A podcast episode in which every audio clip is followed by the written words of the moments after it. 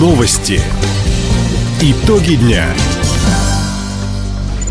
Итоги вторника подводит служба информации. У микрофона Дина Экшапосхова. Здравствуйте. В этом выпуске. Полпред Юрий Трутнев пригласил китайский бизнес разместить проекты на новой территории опережающего развития. 20 хабаровчанам вручили нагрудные знаки «Почетный донор России», для выпускников региона прозвучал последний звонок. Об этом и не только, более подробно. Создание российско-китайских логистических центров обсудили в Шанхае полпред Юрий Трутнев и представители китайских компаний. Стороны рассмотрели вопросы оптимизации поставок, сокращения сроков таможенных процедур, строительства международных мостов между Россией и Китаем. Кроме того, Юрий Трутнев предложил бизнесу из Поднебесной стать резидентами международной территории опережающего развития. Законопроект о механизме работы такой структуры сейчас рассматривает правительство России. Международная ТОР будет максимально учитывать специфику восточных партнеров, отметил вице-премьер. Напомним, в Хабаровском крае международную территорию опережающего развития планируют создать на Большом Уссурийском острове.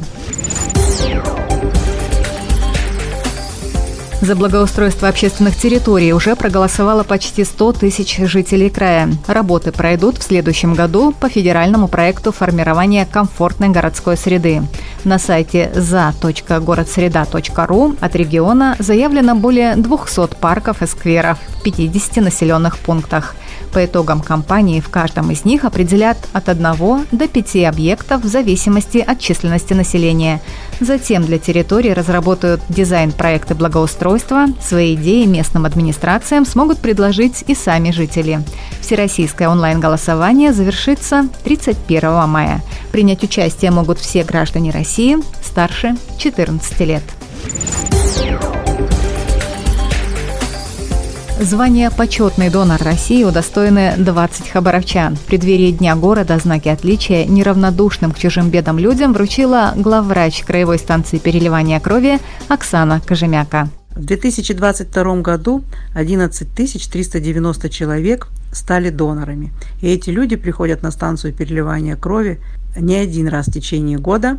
В 2023 году уже 6,5 тысяч жителей города Хабаровска стали донорами, говоря о том, что каждый донор, каждая донация спасает три человеческих жизни, э, можно сказать, что сегодняшние наши герои, э, которым вручены нагрудные знаки, почетный донор России, спасли не менее 100 человеческих жизней. Всего 1800 хабаровчан имеют звание «Почетный донор России». Напомним, нагрудный знак отличия в нашей стране вручают людям, кто минимум 40 раз бесплатно сдал свою кровь или ее компоненты. Охотский муниципальный район может сменить статус на муниципальный округ. Такой законопроект сегодня рассмотрел на внеочередном заседании профильный комитет Законодательной Думы Хабаровского края. Инициаторами стали власти муниципалитета. С докладом о целях возможной трансформации выступила председатель собрания депутатов Охотского района Наталья Фомина первую очередь это повышение административной управляемости за счет выстраивания вертикали власти, укрепление кадрового потенциала органов местного самоуправления, объединение доходных источников объединившихся поселений и возможность оптимизации расходов, повышение эффективности использования бюджетных средств, исключение нагрузки по разработке и утверждение такие как уставы, бюджеты, положения, регламенты, так как в поселениях практически нет специалистов-юристов, финансистов, финансистов возможность участия в национальных проектах и программах. На одних только выборах глав поселений и местных депутатов можно сэкономить не менее 6 миллионов рублей, отметила Наталья Фомина. Уточним, после преобразования района в округ Охотск сельские поселения потеряют статус муниципальных образований.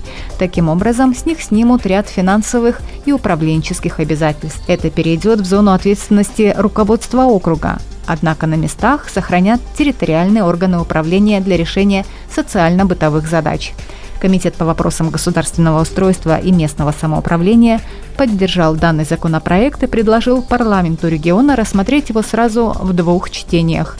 Как отметил председатель комитета Игорь Гудин, инициаторы документа выполнили все необходимые процедуры. Все поселения соблюли процедуру публичных слушаний, которые одобрили вариант преобразования из района в муниципальный округ. Также хотел особо отметить, что в соответствии с представленным приложением картографическое описание границ Охотского муниципального округа полностью соответствует границам муниципального района. То есть в тех же границах проходит преобразование муниципального района в муниципальный округ.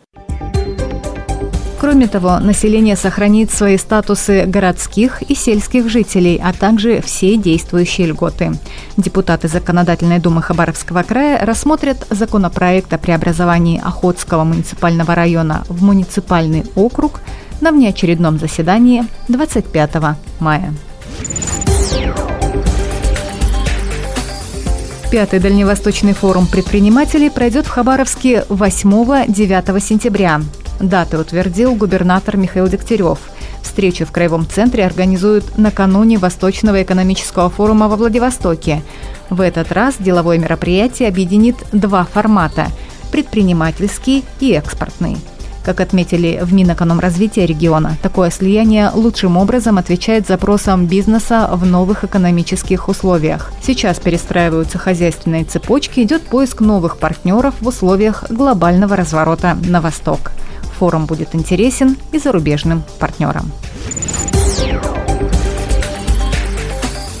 Для одиннадцатиклассников Хабаровского края сегодня прозвенел последний звонок. В этом году он прозвучал для 5719 человек. С напутственным словом к старшеклассникам в своем телеграм-канале обратился губернатор Михаил Дегтярев.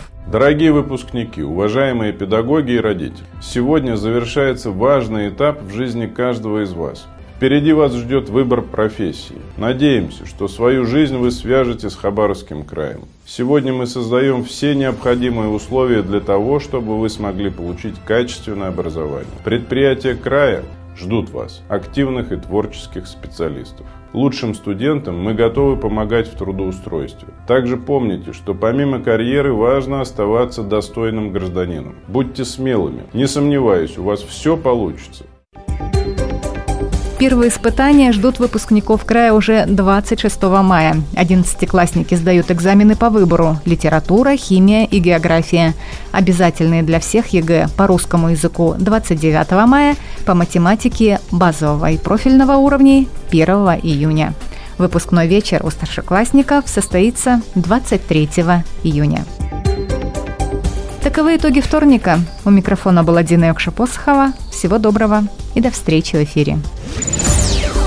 Радио «Восток России».